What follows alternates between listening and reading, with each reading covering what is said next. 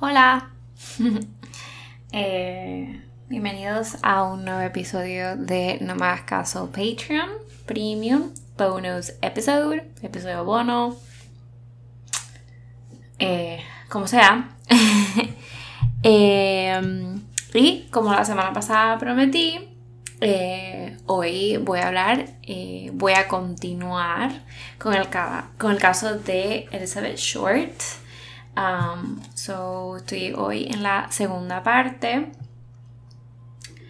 Eh, y de cuatro.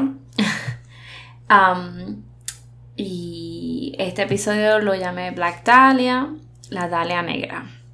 Um, y que prometí también la semana pasada que iba a entrar a los detalles de la. Finalmente a la escena del crimen. So, la escena del crimen. El 15 de enero de 1947, em, detalles, hacía una mañana fría, ¿no? Y con mucha neblina en Los Ángeles. Betty Bessinger, o Bersinger, era una ama de casa eh, local, claro, vecina, y ella dejó, o sea, salió de su casa en la avenida Norton, en la sección de Limerick Park de Los Ángeles. Ella, mm, sale de su casa porque se dirigía a un taller, una tienda de reparación de zapatos, para que le arreglaran un zapato, whatever.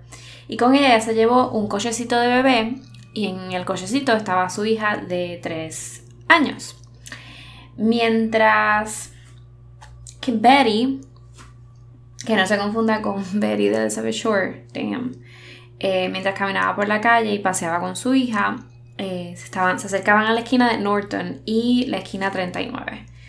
Um, y ellas pues pasaron por muchos terrenos, like, como decir, terrenos baldíos, o sea, un terreno como que vacío. Um, hoy día es una, um, es una urbanización de clase media o clase media alta um, que cuando right, um, en el 47 no había nada. Habían dos o tres casas bien esparcidas, mucha arena, mucho llano, mucha tierra y aceras. Eh, así que um, cuando la Segunda Guerra Mundial golpeó empezó la crisis de la Segunda Guerra Mundial y luego también acabó, como pasó en muchos otros sitios en Estados Unidos, el desarrollo creció muchísimo um, en la ciudad de, Los Ángeles. Empezaron a construirse más casas, mucha gente empezó a mudarse a ciudades grandes para encontrar trabajo. Um, empezaron pues, a casarse, a tener muchos hijos, como se conoce en la época no los baby boomers. So, obviamente, um, donde ya estaban caminando era una área que estaban como que empezando a construir y todos esos, esos detalles. Debido a que la guerra había terminado solo un año y medio antes, la construcción en esta área era como pasó, lamentablemente fue lenta y tuvieron que comenzar de nuevo. Así que esto dejó toda esa área como que un lote, parecía como un lote baldío bien vacío y parecía como un aspecto abandonado, que ese típico que de noche nadie pasaría por ahí. Y...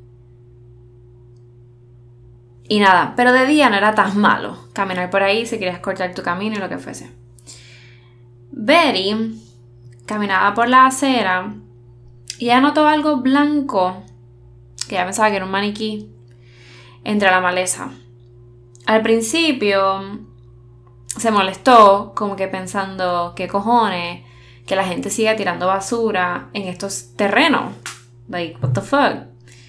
Pero mientras seguía caminando por la acera, thinking about this, y acercándose a este supuesto objeto, inicialmente pensó que alguien había tirado un maniquí de tienda.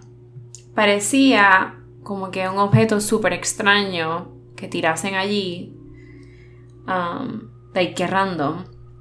So, pero anyway, Betty continuó caminando hacia adelante en la acera. Eh, pero algo le llamó la atención del maniquí porque dijo, why on earth hay un maniquí en medio de este, tan cerca de la acera, pero en medio de este baldío.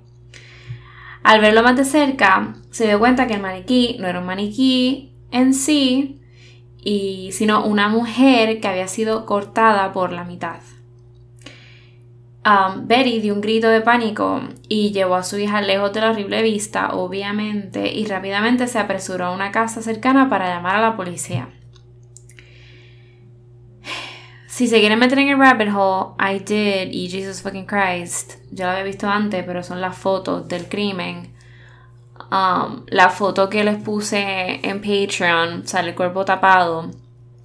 Pero si son gore, igual que yo, y les gusta esta mierda y no les afecta, pues las fotos las pueden encontrar en internet fácilmente. Y de buena calidad, so which is fucked up anyway.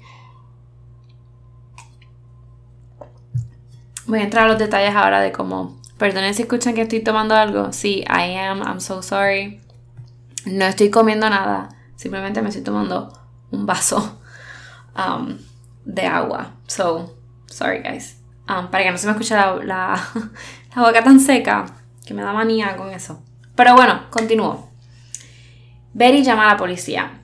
Los oficiales Frank Perkins y Will Fitzgerald llegaron a la escena en minutos. Cuando vieron el cuerpo desnudo de una mujer que había sido cortada por la mitad, pudieron confirmar la historia de Betty Persinger e inmediatamente pidieron refuerzo porque they were like, bitch, this is fucked up quiero que sepan que en Los Ángeles y hasta hoy día no se ha visto un caso como el de Black Dahlia. Esa es una de las cosas por qué lo hace tan fascinante, um, tan misterioso. Y es en la forma, ¿no? Del, de cómo dejaron el cuerpo. Like, I mean, el Departamento de Policía de Los Ángeles notó que el cuerpo de la mujer parecía haber sido colocado. O sea, la asesinaron en un sitio, en otro sitio, y la trajeron así, ahí. No había sangre, no había nada en la escena. Estaba completamente limpia. La mujer estaba acostada de espaldas, con los brazos levantados sobre los hombros y las piernas abiertas en una retorcida muestra de seducción. O sea, completamente el cuerpo y la persona humillada. Completamente. Eh, había cortes y abrasiones en todo su cuerpo y su boca había sido cortada para extender su sonrisa de oreja a oreja. No si saben de Black Dahlia. Este es como que lamentablemente es really iconic eh, lo de la sonrisa. Y, y también es algo que se ha pasado mucho a la cultura pop, al cine, a muchas cosas, incluyendo el Joker la inspiración de la sonrisa.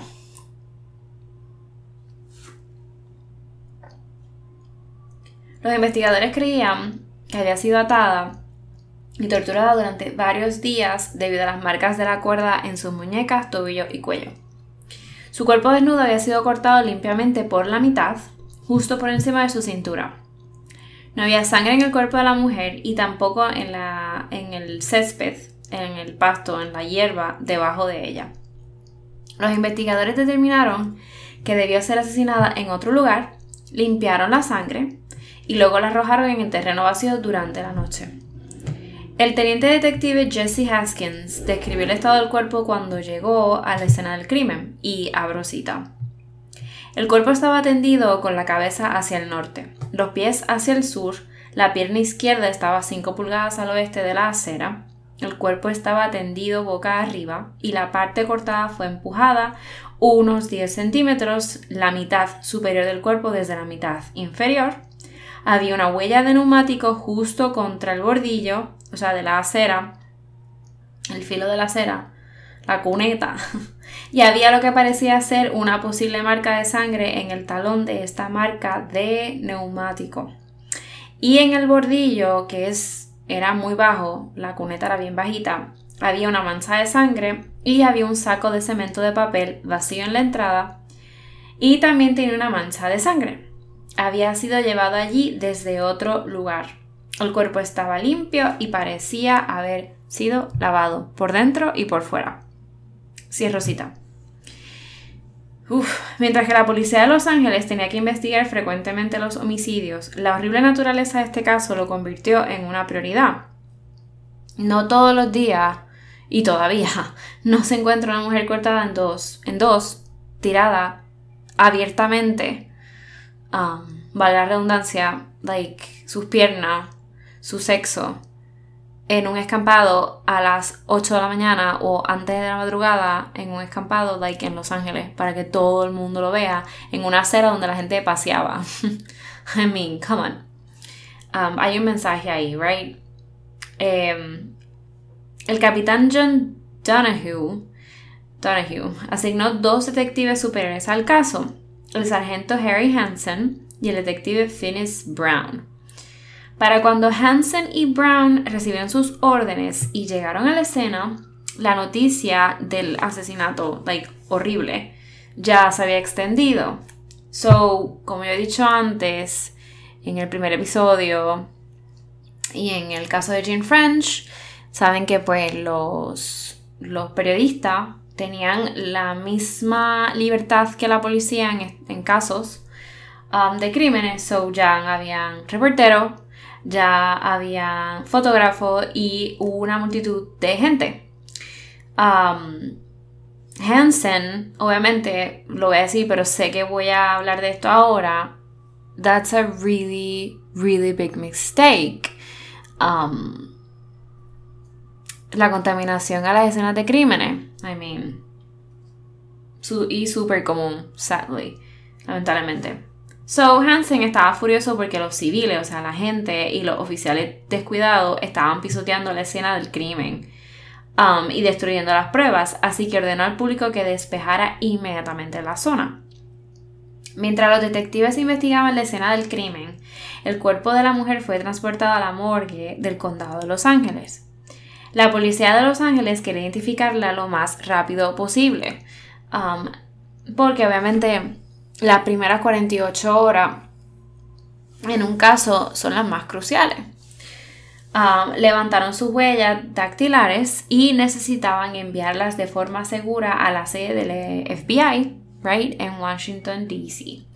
Sin embargo, em, parece que en esa época hubo, pasaron unas tormentas súper fuertes invernales, um, que son supuestamente comunes en Los Ángeles en esa e, en, decir, en, el season um, de invierno. Um, so, esto retrasó la solicitud de identificación hasta una semana. So, obviamente, comparado a 48 horas, eso es demasiado tiempo para perderlo en una investigación de homicidio. Identificación de la víctima. Obviamente, en el primer, no sé, por lógica, no sé si lo pensaron ya, pero si se recuerda en el primer episodio, eh, a Elizabeth Shore la habían arrestado, que la soltaron súper rápido, when she was like, menos, tenía menos de 21 años, she was really young, y la enviaron a, su pueblo natal otra vez, etcétera, etcétera, etcétera. Um, so, obviamente tenían en registro las huellas dactilares de Elizabeth. Um, Warden Bullard, editor asistente de The Herald Express del periódico, estaba dispuesto a ayudar a la policía de Los Ángeles en su investigación. El periódico había comprado um, recientemente una nueva tecnología llamada Sound Photo o foto con sonido o whatever, si lo quiero traducir literalmente. Um, creía que podía usar ese equipo de Sound Photo para enviar las huellas dactilares de la mujer desconocida, Jane Doe, al FBI. Cuando Wooler habló con el capitán Jack Donahoe de la policía de Los Ángeles sobre su idea, uh, they were like, yeah, this is awesome, like, y se pusieron como que rápidamente en marcha. Cuando las huellas dactilares fueron transmitidas por primera vez al FBI, no podían ser leídas. so, Russ Lapp, un fotógrafo del Herald Express, sugirió que invirtieran el proceso de laboratorio y usaran las huellas como negativos antes de enviarlas de nuevo al FBI. Lab también em, mandó las huellas en, tamaño 8x10, lo que las hizo lo suficientemente grandes para que los especialistas del FBI las leyeran claramente. y quieran que entienda que antes era como que, y todavía, obviamente pues me imagino que es más fácil hoy día, pero era como que con un, un microscopio comparando, o sea, cada raya de tu huella cada peculiaridad. So, yeah. Um, con estas huellas legibles, el FBI identificó a la víctima como Elizabeth Short, que en ese momento ya tenía 22 años. Like, she was really, really young. No sé. Like, yo siempre veo la foto de ella and she looks older, como he dicho, como que ya tiene como.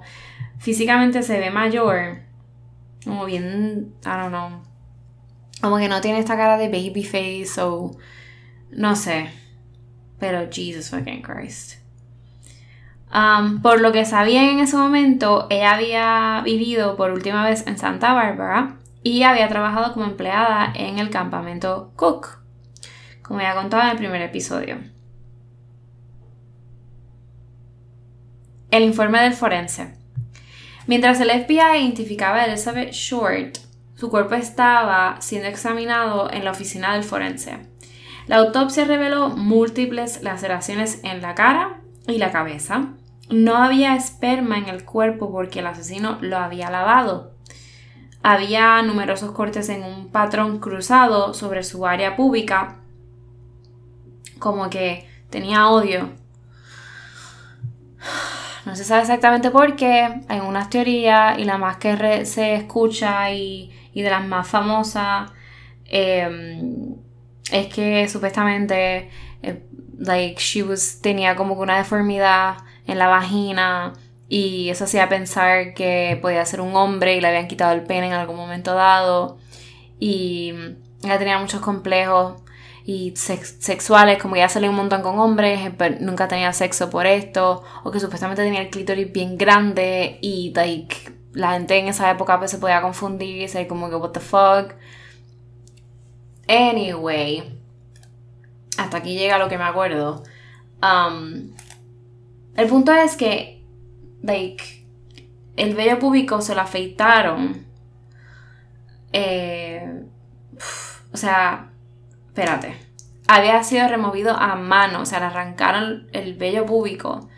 Y luego, obviamente, me imagino que tú, esa persona tuvo más facilidad para hacerle, like, fuck you, ¿me entiendes? Al cortarle la vagina, like, tantas veces.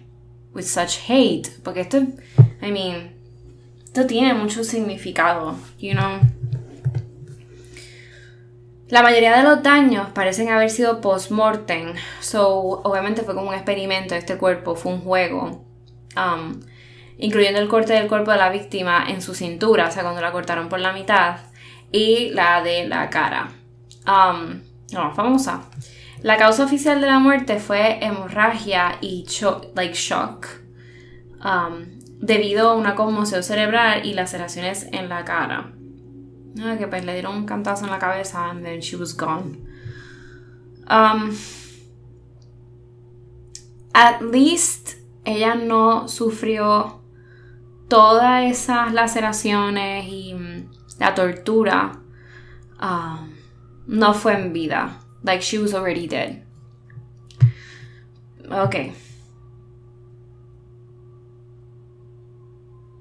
La investigación comienza el Herald Express tenía información like, de última hora sobre el caso porque estaban investigando con la policía.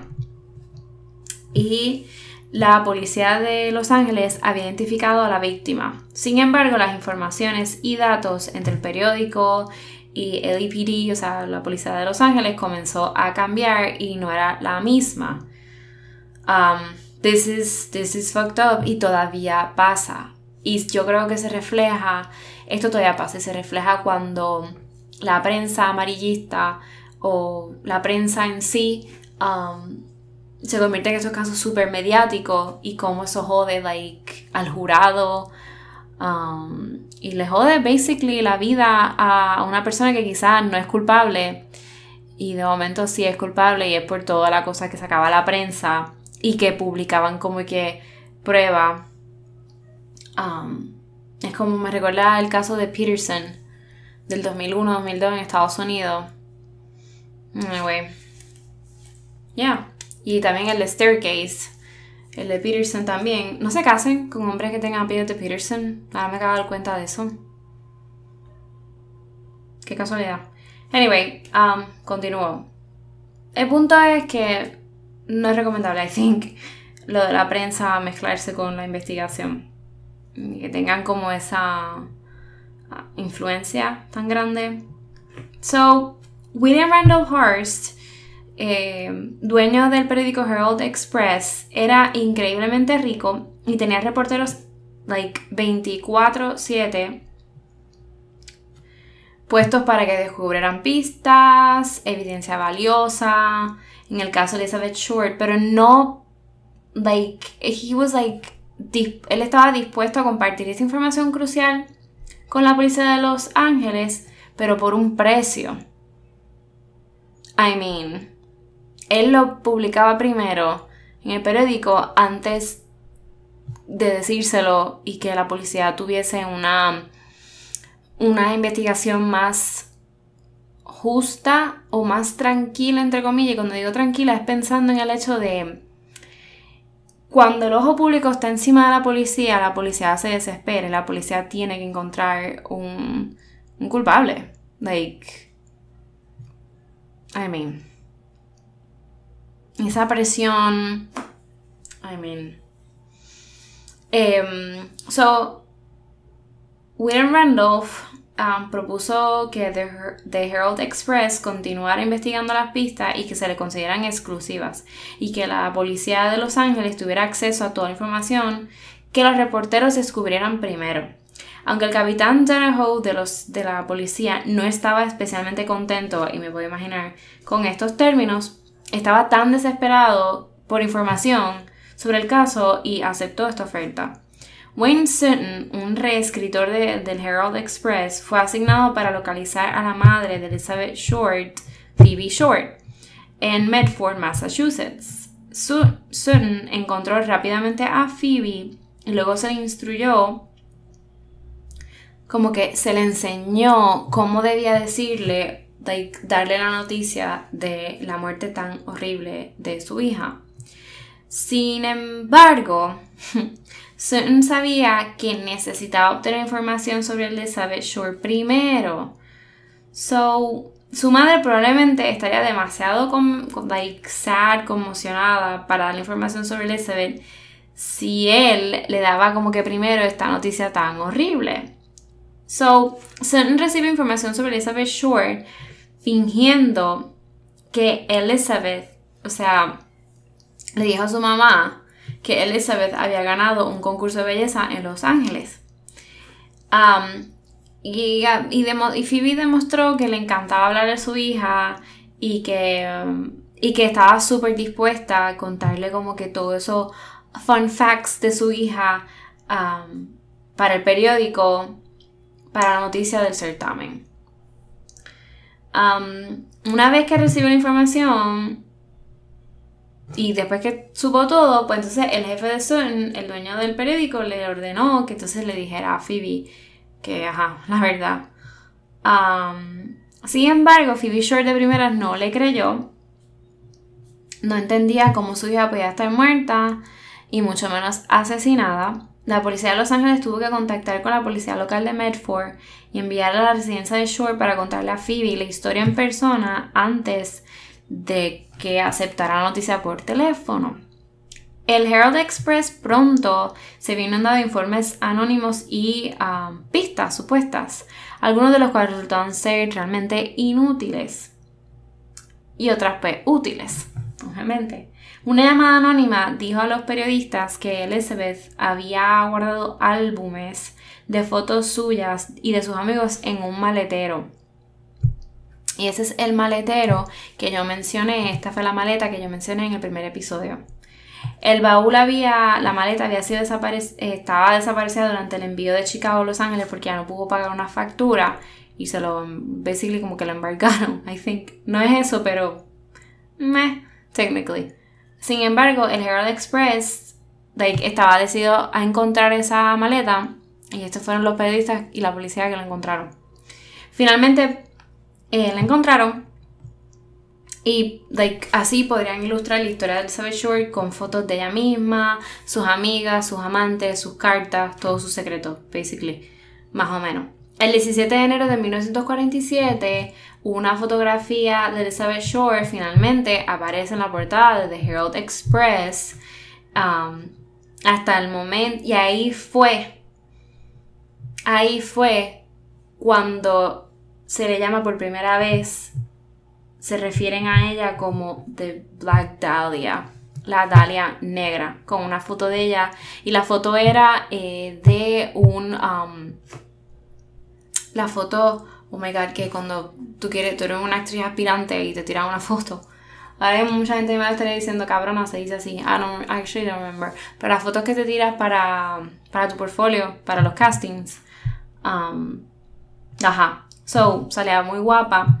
Y y sabemos que obviamente este nombre, Black Dahlia, es un nombre que perdura todavía, casi like 70 años después.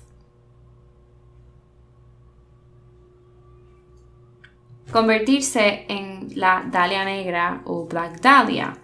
¿Por qué Black Dahlia? Era una práctica común que los periódicos dieran nombres interesantes a las víctimas de asesinatos femeninos y a sus asesinos durante los años 40 para la venta de periódicos. Elizabeth Short no fue una excepción. Eh, los Angeles Times informó que los clientes de una farmacia en Long Beach apodaron, a Elizabeth Short a Black Dahlia, la Dahlia negra, eh, porque mm, como una broma en referencia al misterio del asesinato. O sea, qué casualidad, right? De la película Noir, eh, The Blue Dahlia, la Dahlia azul, que fue estrenada nueve meses antes de su asesinato. Fucked up. Como, no sé, me da the chills, give me the chills. Um, Elizabeth Short había frecuentado la farmacia cuando vivía en Long Beach y los clientes recordaban a Elizabeth por su pelo negro, bien bien negro, su ropa negra y su piel bien bien blanca. Como hablé en el primero, en el primer episodio, ya yo expliqué que ella llamaba la atención. Ella llamaba la atención. Em, antes de que Black Dahlia se hiciera popular, el asesinato de Elizabeth Short era, ah, fue apodado como el, um, el werewolf murder, el asesinato del hombre lobo. Sin embargo, un reportero se enteró del apodo Black Dahlia and he said, oh wow, yeah. ¿Gustó más? I mean, y tuvo razón. Los periódicos adoptaron el apodo poco después y nació este mito, este caso de la Black Dahlia. Incluso después de que Black Dahlia se hiciera más prominente, algunas fuentes todavía se refieren al asesinato como el werewolf o el hombre lobo. Ejemplos de artículos en periódicos, y quiero leer aquí como eh, quiero leer dos citas. Abro cita, así como se referían en el periódico. La ex chica de Medford asesinada, la señorita Elizabeth Short, de 22 años, nativa de Hyde Park, cuya familia vive ahora en Medford, fue identificada anoche como la víctima de un asesinato de horror en Los Ángeles. Cierro cita. Abro cita. Descripción. Mujer americana, 22 años. Eh, ella pesaba 100 medía 5, aquí pone 1,80 metros, ella medía 5, mm, creo que 5, 5, 5, 6 y pesaba like bien poquito, eh, creo que 113, 115 libras. So she was really, really skinny. Era bien flaca. pelo negro, ojos verdes, muy atractiva, tenía mala dentadura, los dientes de abajo los tenía bien jodidos. Um, por eso es que no la cogían en cine, basically. Um, las uñas se las comía hasta lo que más que pudiese, o sea, las tenía feas. Mm, esta persona fue encontrada brutalmente asesinada. El cuerpo fue cortado y mutilado el 15 de enero de 1947 en la 39, en la calle 39 y Norton. Em, la persona sobre el que se quería información, o sea, la mujer, fue vista por última vez el 9 de enero de 1947 cuando se bajó del coche en el Hotel Billmore. En este momento llevaba un traje negro, sin cuello en el abrigo, probablemente estilo chaqueta, blusa blanca like, como que con plumita, like esponjosa, zapatos de tacón alto de eh, con gamuza negra, medias de nilón, guantes blancos de, eh, de abrigo beige, llevaba un bolso de plástico negro eh, en donde tenía una agenda con contactos, teléfonos y todo eso. Em, la sujeto se hace fácilmente amiga de ambos sexos y frecuenta bares y lugares nocturnos. Eh, al salir del... supuestamente al salir de un coche, de un carro, entró en el vestíbulo de Biltmore y fue vista por última vez allí. Como recordamos en el primer episodio, era que estaba con este, este muchacho que estaba casado y como que estaban saliendo, que la dejó en este hotel porque supuestamente ya tenía una cita con su hermana. Eh, pero que él dice que él se la dejó allí y se fue, no se quedó con ella. Eh, el periódico hace un llamado, dice se debe investigar en todos los hoteles, moteles, apartamentos, coctelería, ballrooms, o sea, salones de baile, clubes nocturnos, para averiguar el paradero de la víctima entre las fechas mencionadas. En las conversaciones em, la gente la llamaba se identificó como Elizabeth o Beth Short. Y hasta aquí llego con la segunda parte. Eh, en el siguiente episodio, la tercera parte, hablaré más sobre esta investigación larga eh, del caso de Black Dahlia. Espero que se lo hayan disfrutado. Y como siempre digo, decimos, eh, pueden seguirnos en nuestro grupo de Facebook, No me hagas caso podcast. Ahí ponemos las fotos de los casos. Um, es un grupo privado por eh, el contenido que es bien fuerte, es mejor tenerlo privado. Em, tenemos nuestro Instagram, NM, NMH Caso, Dios mío, por poco me da un stroke. Um, ahí ponemos como que las fotos de nosotros, backstage, backstage, uh, making ofs, como una mirada a otra de nuestro podcast, más privada, más personal. Em, si quieres apoyarnos, eh, síguenos en no me hagas caso, perdona, patreon.com slash no me hagas caso. Ahí te puedes registrar y nos apoya. Ahí puedes encontrar más contenido, mm, contenido bonus episode, premium, contenido que no, eh, que no tiene nada que ver básicamente.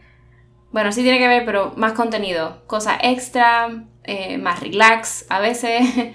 que nuestro podcast que puedes escuchar en Spotify, iTunes, en la plataforma que tú quieras. No me hagas caso. Y nada, sigan cuidándose, quédense en sus casas, aunque ya están quitando las cuarentenas. Pero I don't believe in that shit still. Um, nada. Thank you for listening. Gracias por escucharme. What?